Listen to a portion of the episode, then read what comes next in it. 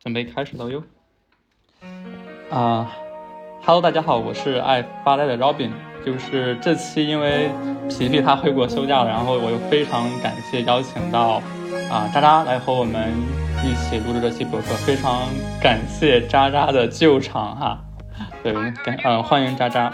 Hello，大家好，我是渣渣，我又来了。嗯然后这次我要跟 Robin 一起采访回乡，然后这次我们的聊的话题可能会比较，呃，有一些散发性吧，就是因为我们没有没有准备大纲，然后呢，到时候我觉得也可能会有一些，呃，意想不到的一些，怎么说呢，就是，呃，我突然不知道怎么说，不好意思，能不能重新开始？没关系，重新开始，不好意思。没事，就这样就这样来吧，就意想不到的冲撞吧。对对。行，那我们就是在介绍嘉宾介绍之前，我们先来一个快问快答，然后先暖一下场吧，缓解一下这么刚刚紧张又尴尬的氛围。OK，然后不要这样。嗯，第一个问题我呃是，如果给回乡你一次角色扮演的机会，最想以下面哪一个身份来度过一天呢？然后为什么？A 是非洲当地的普通人，B 是非洲当地的土豪，C 是非洲当地某个城市的市长。你会选什么呢？土豪，土豪？为什么这么直接？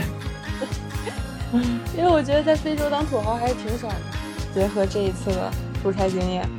哦，好吧，看来后面会有一些很呃 fancy 的事情会跟我们分享出来，好吧？那我们进入第二个问题，以下哪一件事情对你来说你觉得算是比较酷的事情？A 是一个人环游世界，B 是赚到人生第一的第一个一百万，C 是和心爱的人结婚。嗯。如果我选 C，会不会被骂死？我这这很真实。不是，我可以解释一下。我跟你讲，嗯，就是赚钱和旅行这两件事情，我觉得大家在座都很容易能够达成。哦，但是呢，但是就是和心爱的人结婚这种事情，就是还蛮难的。所以我觉得这个挺酷的，它是一个赢上了概率的事情。嗯，好吧，好像感觉赚一百万应该是很简单的事情。就是，呃，哎呀，比结婚简单。好吧，好的，嗯。然后第三个问题呢，就是分享一本关于非洲的你比较喜欢的书籍和原因。嗯嗯。好，说到这儿呢，我非常想特别有文化的推荐一下《夜航西飞》，但是呢，但是其实我打心眼里想推荐的是一个特别擦边的一个，嗯，一个就是不是正对这个题的一个书，就是《撒哈拉的故事》，然后它可能跟非洲的相关性就只在于撒哈拉三字，但是对，因为是小的时候读了很多三毛的书。然后完了，才今天落到了在非洲的这个境地，所以，所以这本书是我比较想推荐、想要聊的。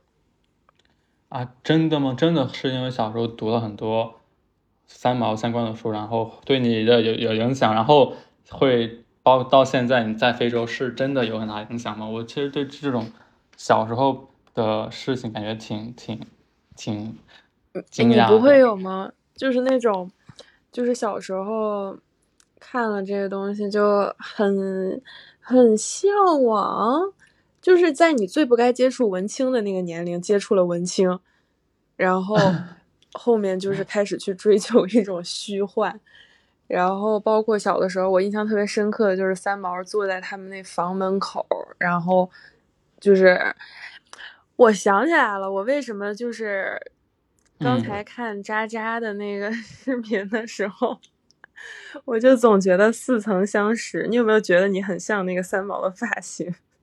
好 像之前之前 我以前发的时候，确实有人说我像三毛，特别是我留那个卷发的时候。但是我呀，我说实话，我就就跟三三毛完全不沾边，我就我觉得自己挺俗的。就没啥文化的那种，你知道吗？别来沾边儿，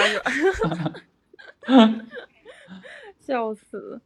没有，嗯就反正大概就是小时候看了三毛这形象，然后就觉得就觉得特别酷。就小时候建立的那个审美标准就是三毛，然后一步一步的就冥冥之中，嗯好，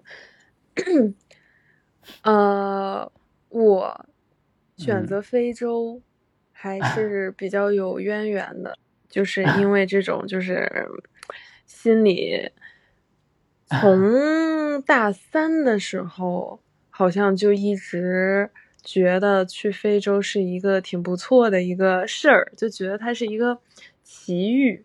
啊，然后后面哦，然后哦就后面就兜兜转转的来到这条路上。你们两个是学都是学英语的吗？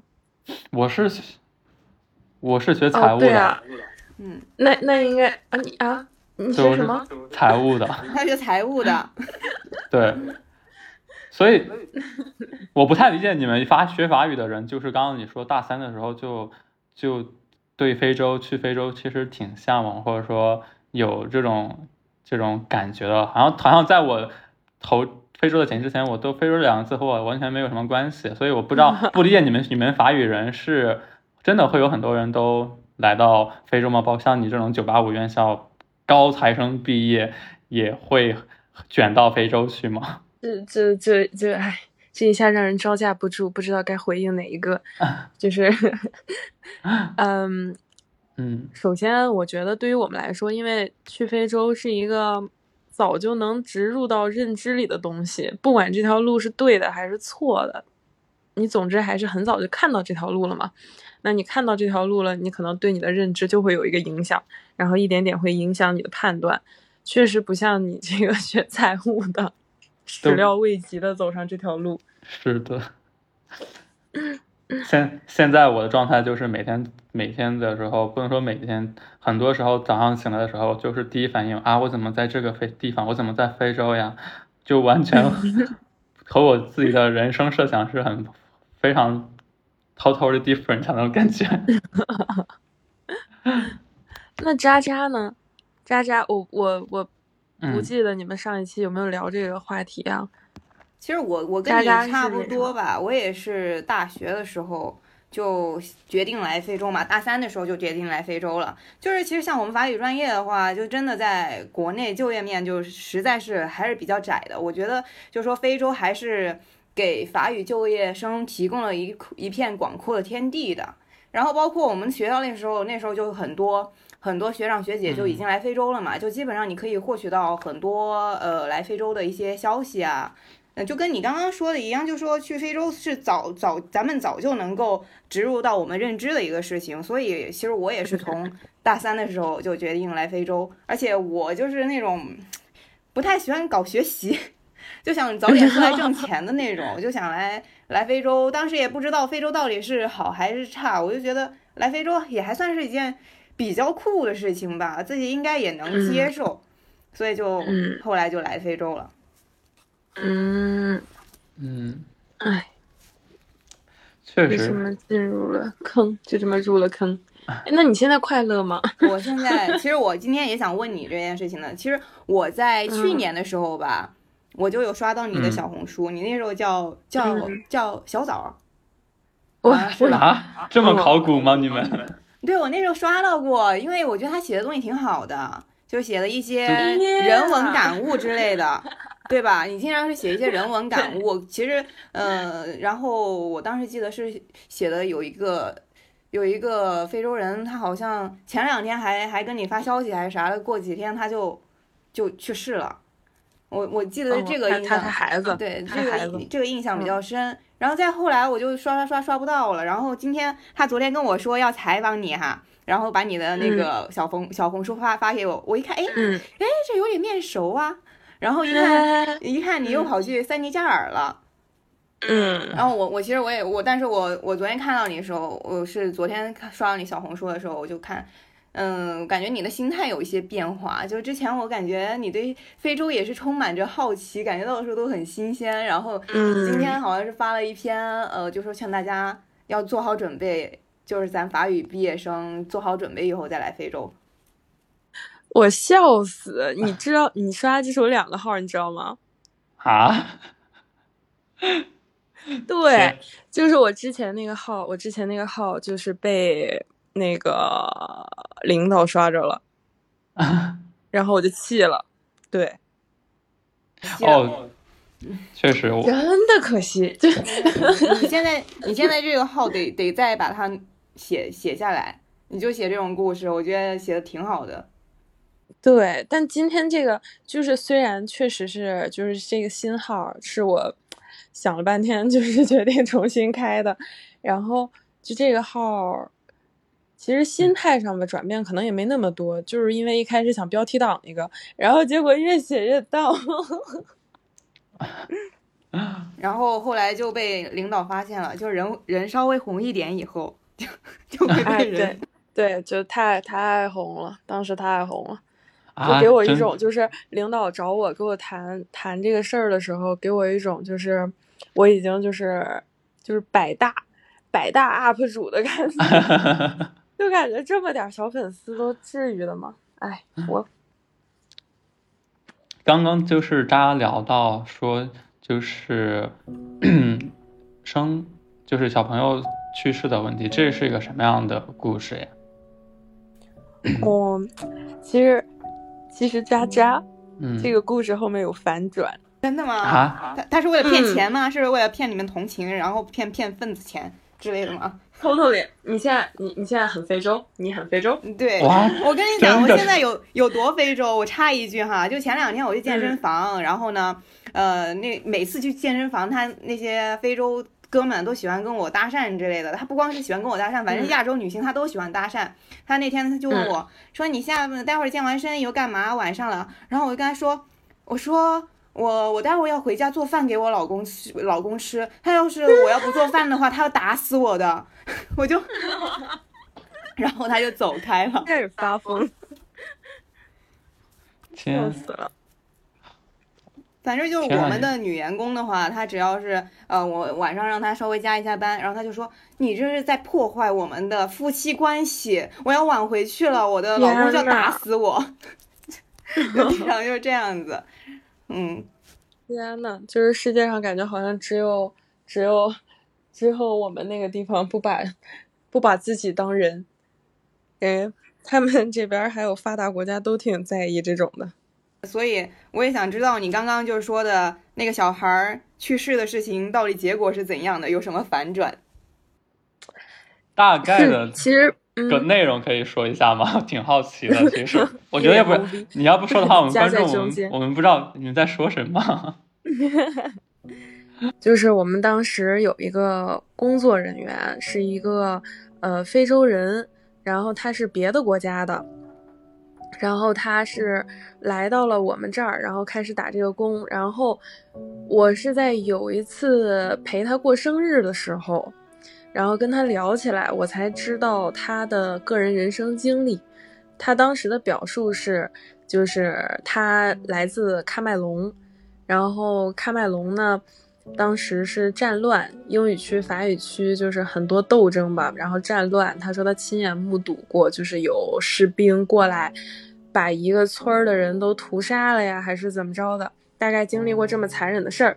在此之前呢，他还是非常安生的那种活着，经营一个停一个修车厂吧。在这块儿的时候，他还给我看过他的学历证书。呃，一个类似中专的一个证书的东西，然后他因为战争的问题，因为这种生活节奏被打乱，他们一家子都被流落在，就都走出了国门，然后去了不同的地方。好像有一个人是去了比较发达的地方，然后还有的去了北非，然后像他的话，当时就来到了科特迪瓦。嗯，然后呢？然后他刚来到了科特迪瓦的那段时间就过得比较艰辛，然后我不知道你们尼日利亚街上有没有那种兜售东西的小贩儿，很多，那个太多了，对。哎，嗯，又跑题了，回来了，就是 没事。他当时就当那种小贩儿，然后就一点点卖东西，然后一点点的又去学开车，学工作技能，然后呃后来进入了一家这个公司，然后开始对外就是开始去工作，然后在中间他也结识了他的妻子，然后生下了一儿一女，然后。这个是我当时听到的他的人生经历。后来呢，过了两三天，我给他打电话，然后因为工作的事情找他的时候，然后就发现联系不上他。然后隔了快半天，然后他接了我电话，他说：“呃，我儿子没了。”然后当时我的下意识我还说：“我说怎么非洲 还贩卖儿童呢？”然后后来就才发现他儿子是去世了。然后小儿子，然后，呃，截止到这儿吧，我就觉得这是一个非常悲伤的故事。嗯嗯，确实挺悲伤。然后，对，以上是前情提要。后来呢，就是有一天吧，我们一块儿，就是以以下的故事也不会跟他儿子有关系啊。就是接下来我们后来有一天发现，我们就把。钱啊什么的都放在车上了，因为比较信任他。然后结果有一天呢，我们发现有一个整张的一个一百一沓的那个钱，再回到车里少了一半儿。然后当时就觉得他有问题，然后但是又没有太敢破坏这件事情吧。但是后应该这么说。然后当时我们就比较怀疑他，然后完了就开始查验，就开始搜车，然后也搜了他。我现在事后回想这件事儿，可能是一个转折点。接下来呢，到了有一天，我的同事们那会儿我已经回到国内了，我同事们他们上班下午需要用车，然后就联系他。发现怎么也打不了，怎么也联系不上，然后到楼下的时候呢，发现车没了，然后他们就打车回家，在打车回家的路上，发现一个同事的钥匙不见了。哦，他早提前回去了。对，然后等到了家的时候，发现那个到到到到了我们公寓的时候，发现宿舍门是开着的，然后里面的钱已经全都没有了。然后呢，再去联系租车公司，然后发现那个车的 GPS 已经到了国境国境线上，然后这个人他已经弃车而逃了，就是一个我们之前以为是一个很善良的、值得信赖的一个人，到最后就是来了一个非常莫名其妙的反水。然后从那之后，我们就开始怀疑他之前的一切了，就怀疑他到底在本地有没有家庭，怀疑他到底有没有孩子，怀疑一切的真实性。他他就是一个演员。这他太行了，那也太行了，太厉害了。而且你说就是他孩子去世这个事情啊，呃，像我这边的我同事啊，就是他们经常跟我请假的时候就说啊，我今天我的妈妈去世了，明天我的朋友去世了，过过过段时间呢，好像又要又又来一趟，就是我的这个又是一个妈妈去世了，就他们有可能他们爸爸娶几个老婆嘛，然后反正就是家里面人死了死了一轮了。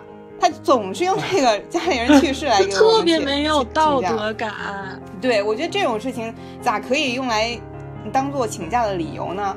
这不是随便可以能够开玩笑的。就感觉他们这边可能就是真的就是头上三尺没有神灵。哦，我想起来还有一个特别没有道德感的事儿，也是这司机干的，就是当时他一直非常想去美国。然后一直在努力的申请美国的签证，然后就是讲他在美国以后会过得多么的幸福。然后呢，他那一天真的去申请了，就是一年两度的开放的时候吧，然后他就去了。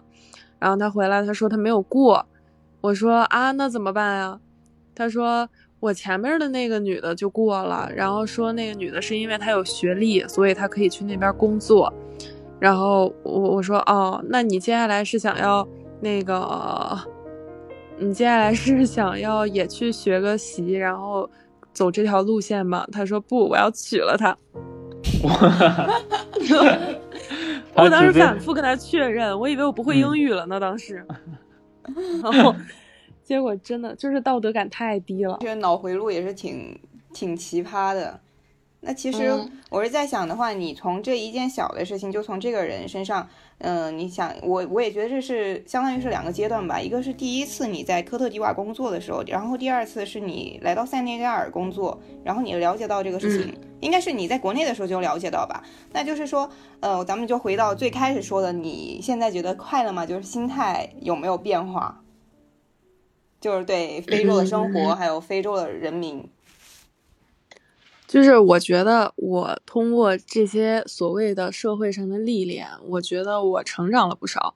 但是我觉得这个成长不会给我带来快乐，这个是大体的一个逻辑。比如说吧，比如说在经历这个司机这个事儿之前，我还是挺觉得他们挺质朴的，我很相信他们。然后包括当时在出国之前吧。我们也有领导说：“哎呀，你们小心点儿，有的司机还反水。然后说去的路上去银行取钱回来，他可能就把你给劫了，怎么怎么着的。”我当时就觉得，嚯，就觉得不可能，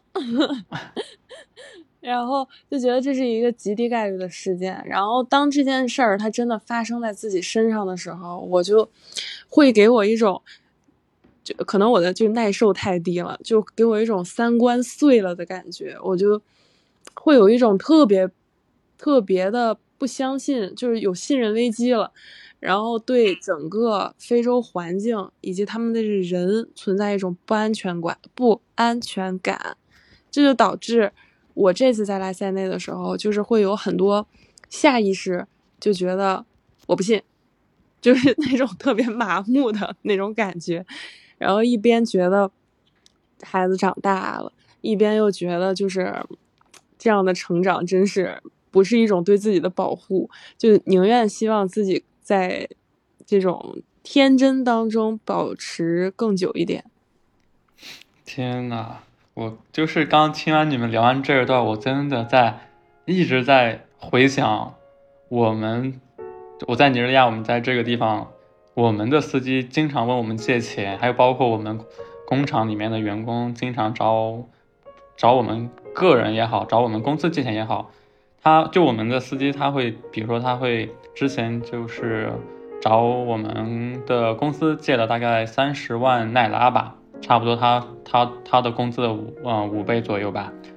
然后他就说和人民币是多少？嗯，一一比一百吧，差不多。现在要高了，现在奈拉汇率跌了，差不多。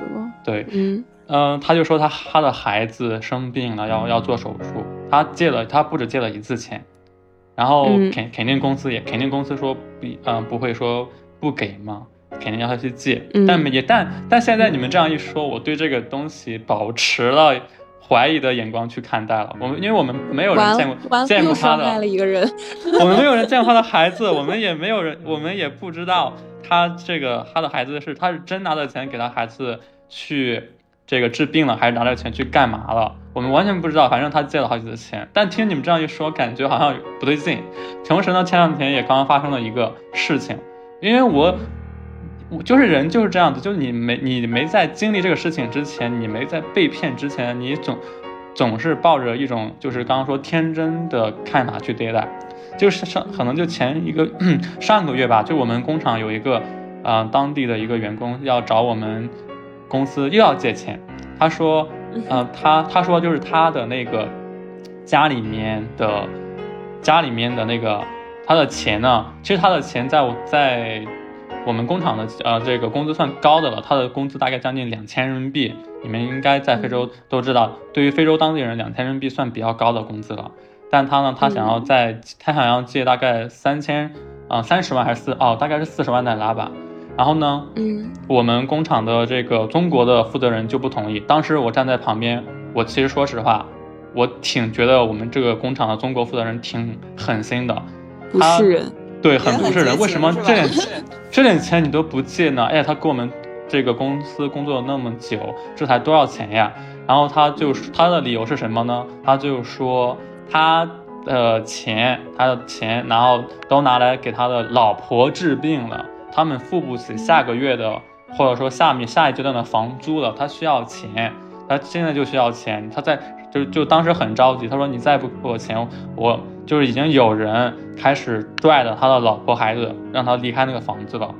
对，最后呢，最后这个事情肯定还是借了，然后可能就是他他找到我们同中国级别领导更高的级别领导人去要这个借的这个钱，然后也借了。这就你们这样一说，我现在已经抱着怀疑的眼光了，因为包括我前段时间，你只是你只是他们 play 里的一环。对我当时真的站在站在旁边，我真的哇，这人这怎么就这么惨？怎么这么狠心？也不是这样管理公司的呀！我当时想了一堆问题，而且我很上火，我说要不然要不然我借给你。当时我都甚至想自己拿出自己的钱。我现在想起来感觉哦，听你们这样一说，我感觉我好单纯呀。然后包括我前段时间。你我自己也借给其他朋友钱，到现在他这个钱都已经他说好，就是说本来说好是呃六月份还给我，现在都已经九月底了，然后我也催了好几次，也一直没有给我。就黑人吗？这呃不是黑人，是是中国人。就你会发，我就觉得就是可能当我经历了之后，现在别人在问我借钱的时候，我都会会谨慎很谨慎很多，包括听刚才的经历。但我刚刚也想了一下。就这些故事告诉我们什么？就是我们能看到的什么呢？就是，呃，我包括我这次回国休假回来，我看到给我一种很不一样的冲击感，就是对于当地人的生存的环境，我又有了全新的认识。我才发现，才意识到，原来他们的生存环境，包括他们的生存压力，比我们大的多得多，好像比我们想象的。包括就是年轻人，我不知道你们是周围，在你们待在非洲那么久。对于周围，对于当地人的生存环境，你们是是怎么感感受的？对，包括生存压力这些。嗯，渣渣先说，怎么说呢？我觉得，就算他们生存环境再差，或者再落后，怎么样？我觉得这也不是不能成为他们 去跟人家去呃借钱、去瞎消费，嗯，或者说去偷盗，这不能是构成他们有这种行为的理由。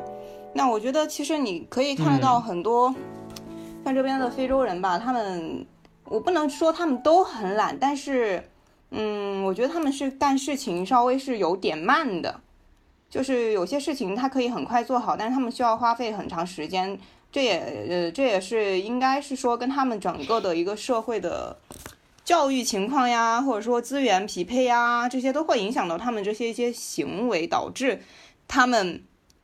他们的就是嗯呃发展的就比较缓慢，我是这样子活该是吧？就对，就其实哦，对我说实话吧，我就是觉得他们就是我说话比较 腼腆一点，就是做事情比较慢，因为很多时候我觉得他们很。起得特别早，像我在几内亚，我这边有百分之九十五以上都是穆斯林，他们天天早上四五点钟起来，然后晚上十一点多钟睡。你觉得这这真的是常人不能所 所忍耐的一个作息啊？就真的是有这种毅力，但是却却完成不好工作。我真的是有时候就很就在思考，你知道吗？我后来我又想，他们就起来是在做一件重复性的工作，那就是祈祷。就是在念诵《古兰经》，这种是不需要动脑子的，所以就说他们可以坚持下来。但有时候就是我自己在工作的时候啊，就真的跟他们有有一些嗯交流的困难吧，也不是就觉得咋一个这么简单的事情，你可以做这么慢呢？也许也是有文化的差异。嗯，确实，我我对他们，我我。跟他们真的一起工作之后，我就 觉得刻板印象承不欺我，就觉得 怪不得大家歧视你，就这种感觉。我就之前带一个小孩儿，然后一就是带一个其实跟我年龄差不多大了，一个黑人，我就教他怎么用 Zoom 开个设个会，然后真的就是一步一步的截图加教的，我就感觉。太漫长了，你的那边那个还挺勤劳的，我听着，我感觉我这边遇到的黑人还不不那样呢。像塞内加尔穆斯林也挺多的，哥特迪瓦。塞内塞内加尔这边，我其实跟黑人截止目前都只是工作接触，因为这一次工作压力比较大，所以确实没怎么进入他们的本地生活。在科特是挺勤的。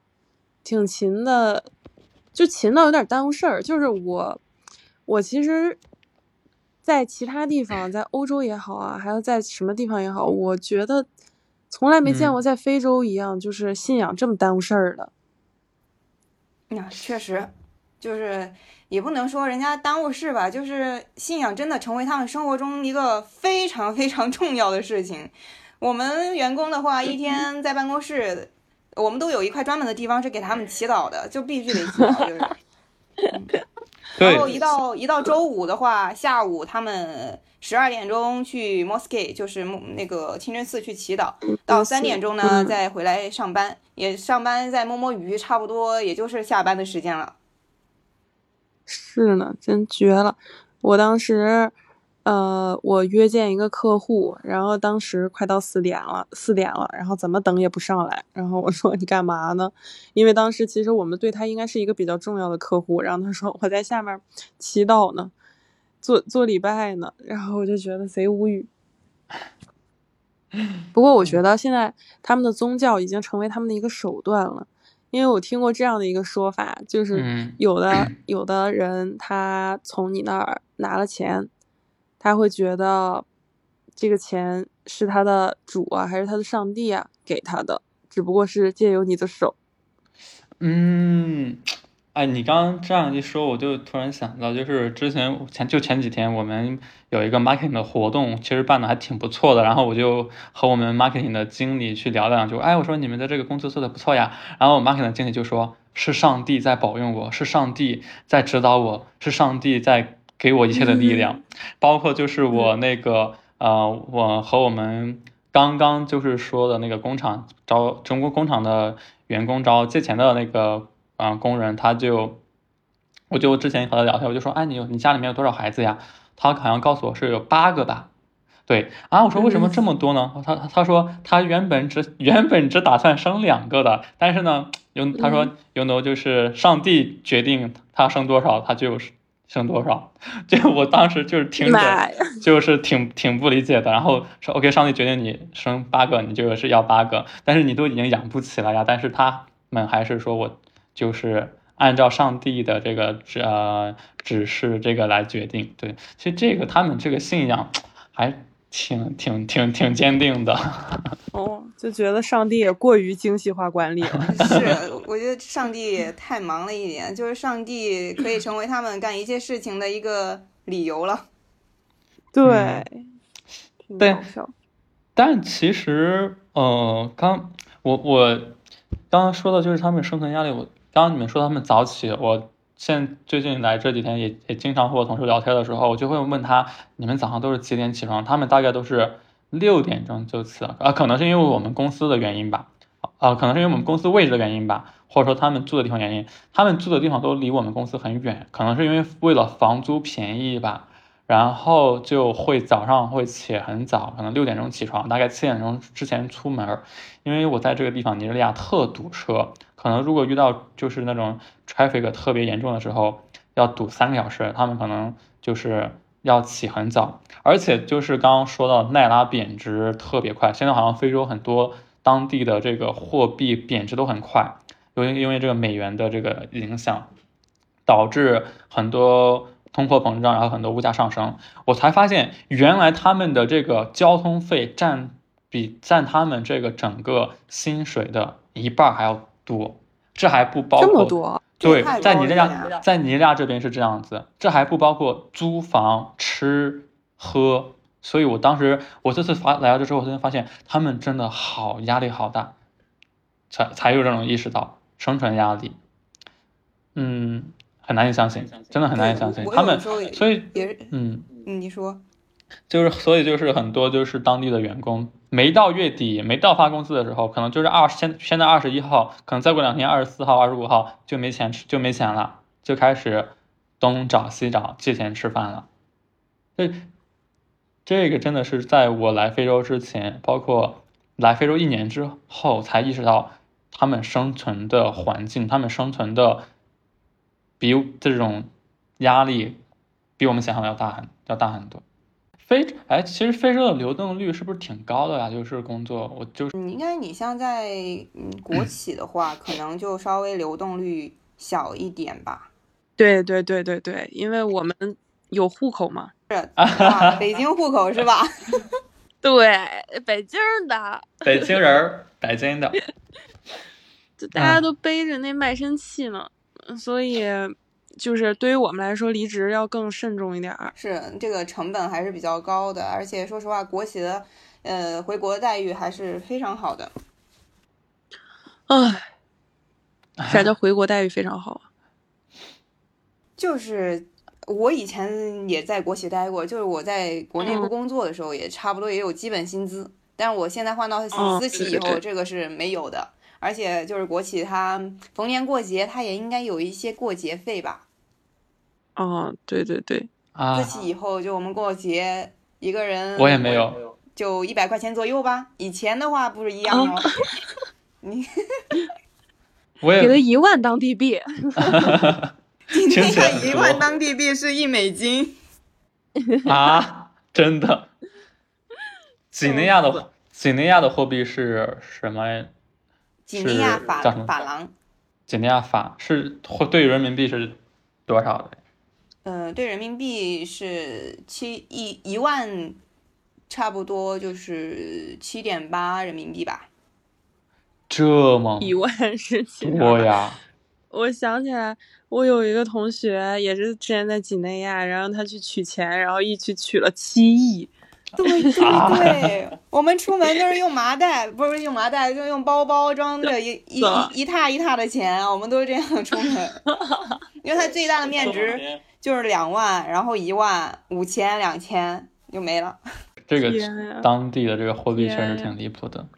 嗯，我记得就是在视频里看到，我回乡是啊，带着这个迷茫和好奇来到了非洲。那么想问你的迷茫解决了吗？还迷茫吗？现在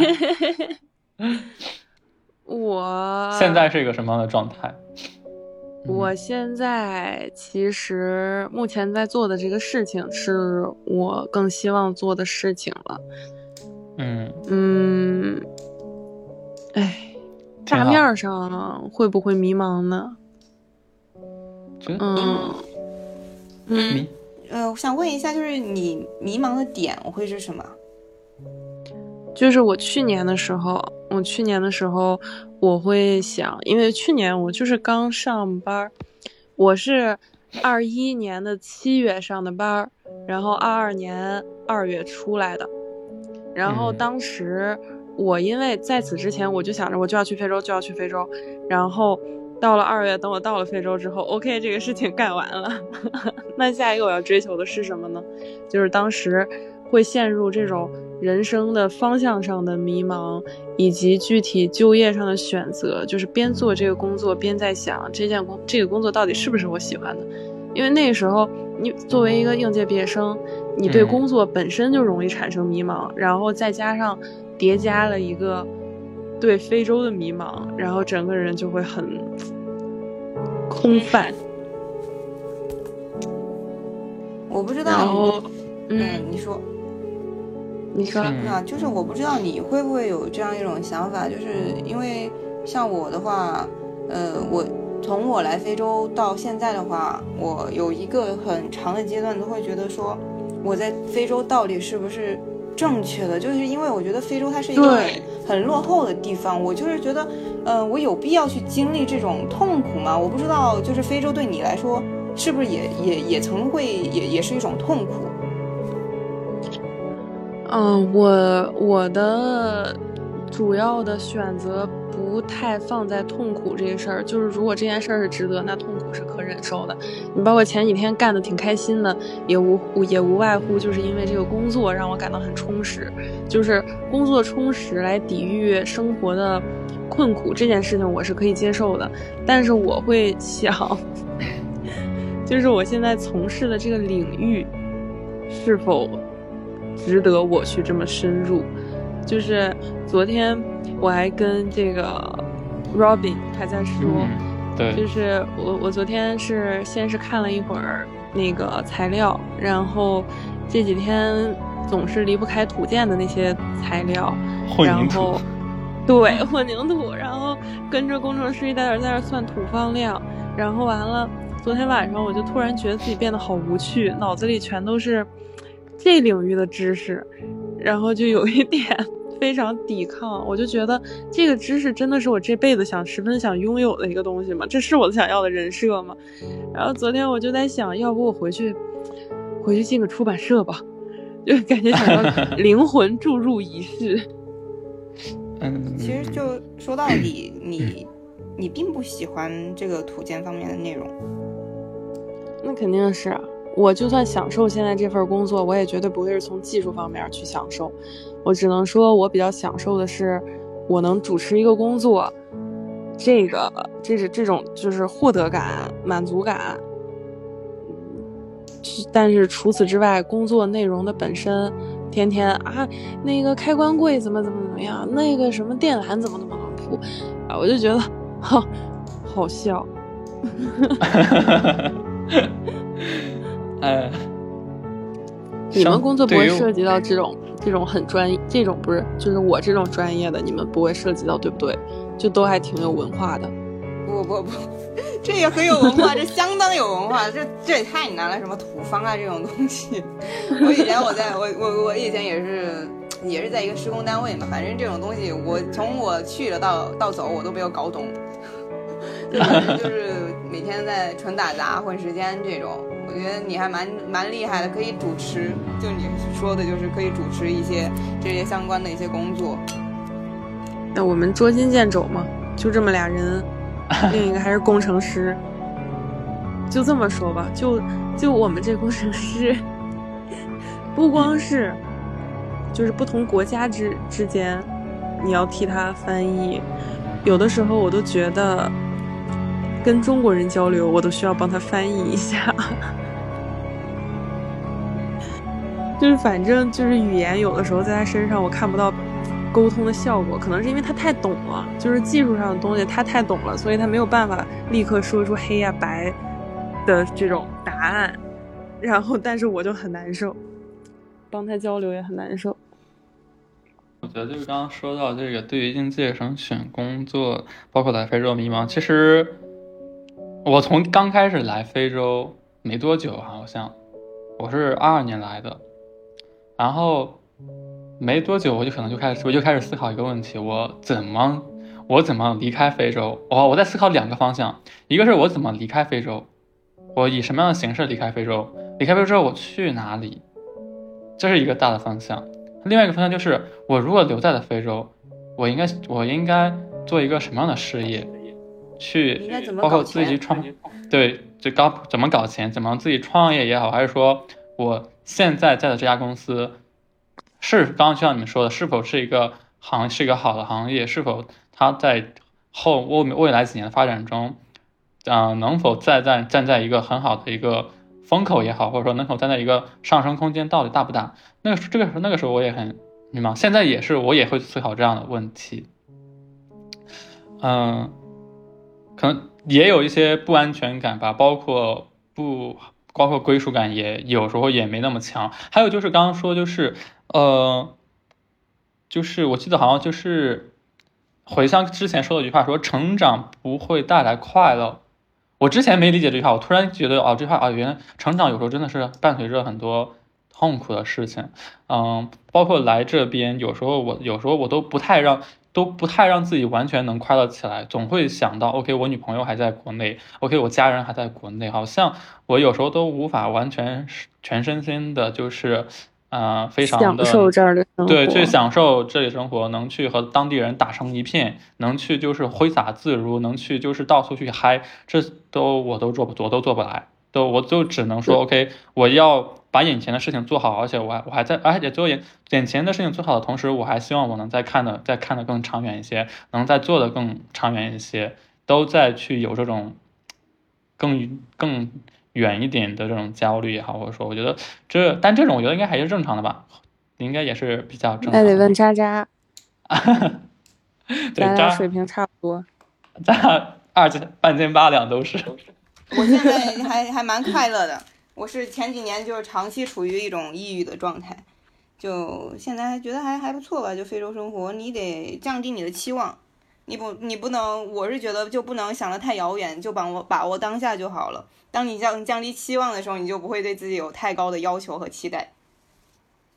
那你你前面你说抑郁的时候，你也是在非洲吗？对，我也是在非洲，特别是我在以前那家单位的时候，就是。呃，在一个家施工单位的时候，因为我的就实在是像语言专业类的跟这个工程的实在是不搭边哈，然后太远了，就真的太远了。然后呢，就接触了以后，就发现自己完全不喜欢，完全不喜欢，后来就逃离了。但是呢，人吧，我就是一直想着，就说。跟 Robin 一样，就来到非洲以后，就想着啊，我要赶紧多挣一点钱，我就是想要逃离非洲去更好的地方，就是就就觉得总觉得就是说非洲就是一个落后的地方，我觉得在这个地方待久了以后，感觉好像自己会贬值一样，懂不？嗯，然后就会一直陷入这种纠结当中。但是后来想想，我觉得其实，在非洲，嗯，挣点钱也好，就即使说我我我。离不开非洲，我去不了更好的地方，我也不要对自己，嗯，太太自责之类的。之前我也有这种这种想法，我感觉就是，我甚至觉得我做这个播客或者我做别的，我只要我不挣钱，我都在浪费时间。我前 前段时间我都这样的啊，我好像做这播客，好像我还要花很多时间进去，我还要做很多准备，好像我也没什么，就是可能在金钱方面没有什么收获，但其他方面收获很多很多。但好像就是自己好像不在挣钱的轨道上，或者说。没有说自己是一个，嗯，在一个嗯 ongoing 的那种状态，挣钱的状态也好，就会有一种焦虑。但现在好很多，但现在我现在已经在开始说服自己了。我觉得这挺挺好的。可能我不做的事情，我可能就花时间我去看电影，我去做一些其他乱七八糟的事情去了。对，我觉得还是要自己要自洽也好，还是说自己说服自己好，没有那么放松，不不要那么紧紧张。可能嗯。对于我们我觉得你做这个播客本身，虽然它现在不盈利，然后虽然未来我也没有看到什么盈利手段，对，但是但是，但我觉得这也是一个在做的事情嘛。对，就像当时在就跟就跟那个人说黄执中戴黄执中戴牙套一样，就是你即便这一天你没有什么收获，但你在这个小小的事情上你做了一点，那就是做了一点啊，那就是。就是很很很有意义啊，嗯，然后其实我我我是觉得，嗯，像我跟 Robin，我不知道 Robin 是不是啊？我像我自己的话，我就在国内，他我是读的一个二本毕业的，然后呢，我也没有去过像一些更好的一点的发达的国家，我是从国内直接来到非洲。然后我就一直渴望想要去发达的国家去待一段时间，去去体验看一看。然后像回乡的话，你是在像我们的祖国发展中国家，然后也是在一些发达国家待过，然后再后来又选择来到第三世界国家。我觉得你你会觉得在这三者当中比的话，你更更喜欢哪里的生活？哦，我要说一句，我和那个嗯渣渣是一样的。我我之我之前我是也是第一次出国也是来非洲，然后然后我也没去过那种发达国家，对，所以我们是一样的。嗯嗯，对，就是很多人他会觉得奇怪，就说说你都已经在那么好的地方待过了，然后你而且又是九八五毕业的，然后你应该可以有更多的选择性，最后却是对呀，呃，跟我俩一样。跟我俩一样，也选择来非洲，都是不一样。打工人。他他有北京，他有北京户口，我们我们没有。对对对，你有北京户口，笑死我了！这是我的枷锁。首先，其实我也并不否定我自己的这个经历啊，就是我人生重来一遍，我依旧会在那个时间、那个当下选择来非洲，而且不在这边过一段时间，我觉得我永远不会停止这件事情。停止想这件事情，然后，呃，先回答国家的这个问题。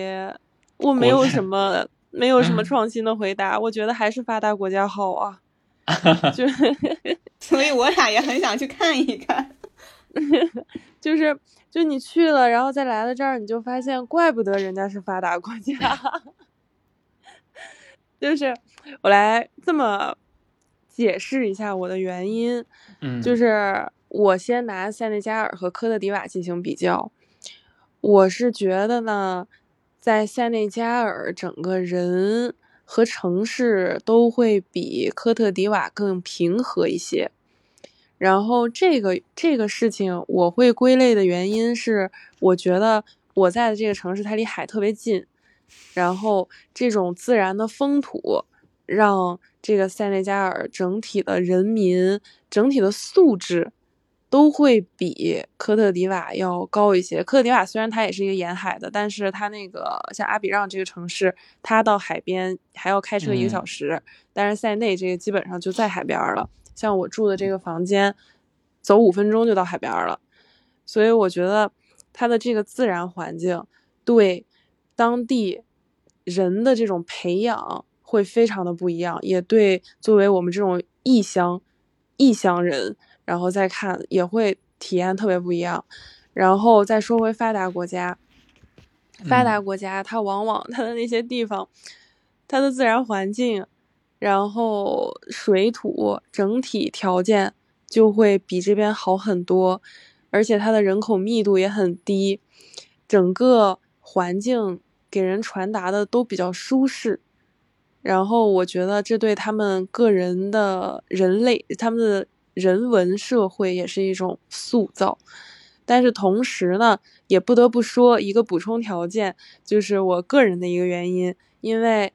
当时在发达国家的时候，我是一个学生，我没有什么压力，我就是在那玩就好了。甚至我是我是先交换了一年，然后实习了一会儿，实实习了三个月，然后整个阶段我是连学业压力都没有，那种体验可能都超过了去那边读书的留学生，整个人非常轻松。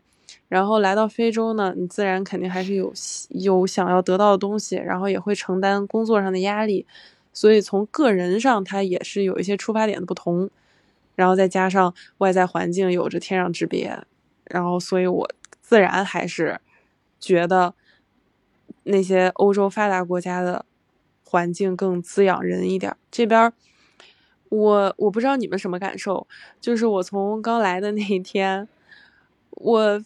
我们公寓门口有一个大公鸡走过去，然后完了，我就觉得天呐，就是，我就觉得每天从睁开眼那一瞬间就已经开始消耗我了。这个环境，就是一天什么都不干，我都觉得自己好累啊。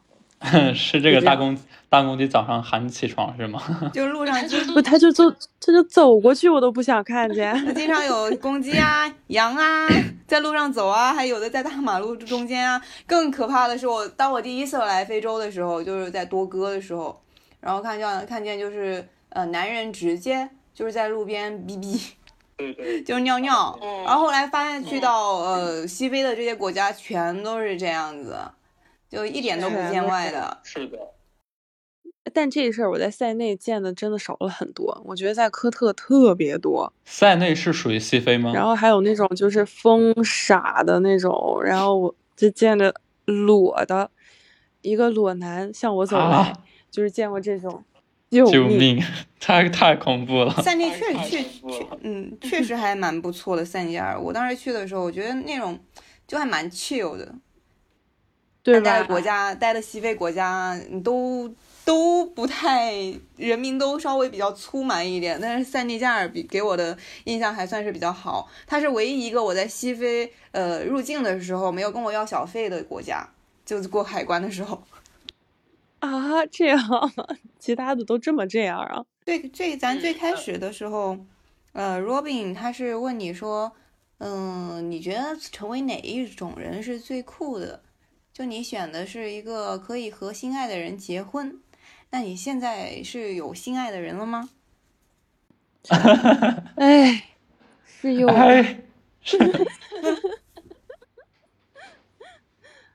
嗯，就是因为最近确实，嗯，谈的时间不短了嘛，然后完了就是考虑到婚恋这个问题了。然后心理压力就挺大的。刚刚为什么说觉得酷呢？其实从某种程度上，我就觉得结婚这个事儿，人们说婚姻是坟墓嘛，然后那你结婚，你还愿意跟心爱的人一起进这个坟墓，这件事儿本身 就很有勇气。就是我明知道前面是深渊，我还非要跟他一块儿跳进去，然后这个事情是很酷的一件事情。但是我这不是现在不太确定自己有没有这个勇气吗？好好感好感性，好好那个浪漫。对啊，浪漫吗？这难道不是简单的恐婚吗？刚刚刚刚你说一块跳一块跳进去的坟墓，我觉得挺浪漫的。但但确实，在非洲这边异国恋，我真的也是深有体会。就我和我女朋友在一块三年，然后过两天就三年时间了，刚好下周六，然后这周六，然后一年半的时间都在异国啊，就会觉得那种。嗯，刚刚说什么？就是之前我记得是还是昨天那个回乡提醒我的那句话，就什么“所爱隔山海，山海皆可平”。但是，但是你只，但是有时候这个还是挺意难平的。就尤其只每天只透着这个屏幕，而且对于非洲来说来说的话，可能一年回去一次，然后长期的这种呃网恋的话，其实我。对于作为男生来说，我觉得对于女生来说就是挺内疚，非常内疚。哎，你这个内疚吧，其实也词儿也用的不好，就显得很自大。哦哦，是的，是的，就觉得啊，这个恋这个异国恋谈着确实太辛苦了。嗯，我记得渣渣好像不是很不是很看好异异国恋，对不对？我曾经。我曾经被伤过，我曾经被伤。过，然后被绿的很惨，但这不是说。我我我我觉得异地恋不好哈，嗯。嗯，不是说我不相信异地恋了，不是说异地恋不好，但我还是觉得就是异地恋就是不好，我是不相信异地恋的，对，然后我而且我是我也不是很相信，对我要是谈恋爱，我是有性需求的人，我不是柏拉图，那我觉得异地恋对我放在我身上是不可行的。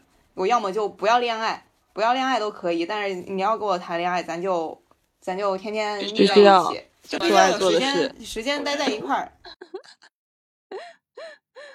哎呀，他是这样的，但是，哎呀，不知道了。我每一次异国恋谈久了，我就会觉得，什么是爱呢？说不上来，难，陷入了我个人最迷茫的时候。他支持你来非洲吗？啊？他支持你你来非洲吗？这种东西，什么？在第一次我要来非洲的时候，他就非常的不高兴，然后我就跟他提了分手，因为当时我觉得来非洲是我呃最重要的事情。然后完了，当时他就是退让了，然后。后面我第二次再来非洲的时候，他就是让我答应不不太久，不要太长期，然后就是这样。支持不支持？你们父母支持你们吗？嗯，他们管不着我。这种就是因为他们。没有办法去，就我觉得跟你说一样吧，就是你支持不支持都不重要吧。你就真的，我想想要干一个事情的时候，你的一个决定好像也影响不了我的一个我的就是我的未来吧。你你要是支持我的话，嗯，我也来了。我你要不支持我的话，你你能给我有什么更好的办法吗？嗯，是啊，但是这哎，不知道了。